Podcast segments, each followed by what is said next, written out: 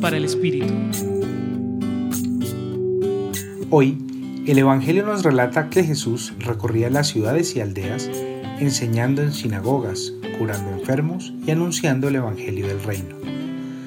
Nos presenta a un Jesús que se compadecía de las personas ya abandonadas y cansadas y que invita a orar a sus discípulos al Señor para que multiplique en muchos corazones el deseo de unirse a esta ardua tarea. Este relato nos pone de frente con dos situaciones cotidianas. Una, el hecho de sentir que Dios, con misericordia, se pone de nuestro lado y en la persona de Jesús limpia nuestras heridas, comprende nuestras limitaciones, dolencias, rencores, angustias, frustraciones y nos sana. La segunda es la invitación que Jesús nos hace a unirnos a esta tarea, sentir con Él el dolor del mundo y salir al encuentro de los que nos necesitan.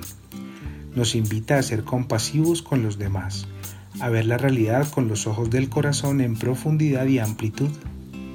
Evidenciar el dolor humano, las necesidades diversas, el abandono, el desamor, el desprecio, la desesperanza, la impotencia, la injusticia la indiferencia. Esa mirada desde el corazón es la misma con la que Dios nos mira. Te invito a orar sobre este modo de proceder. Quizás puedan ayudarte estas dos preguntas. ¿Cómo reconoces hoy el inmenso amor compasivo y misericordioso con el que Dios frecuentemente te está abrazando? ¿Qué tan frecuentemente en este tiempo has salido de tu comodidad para ayudar a otros que requieren ayuda o tu solidaridad de diferentes maneras? Te acompañó hoy Gustavo Espinel del Centro Pastoral de la Pontificia Universidad Javeriana.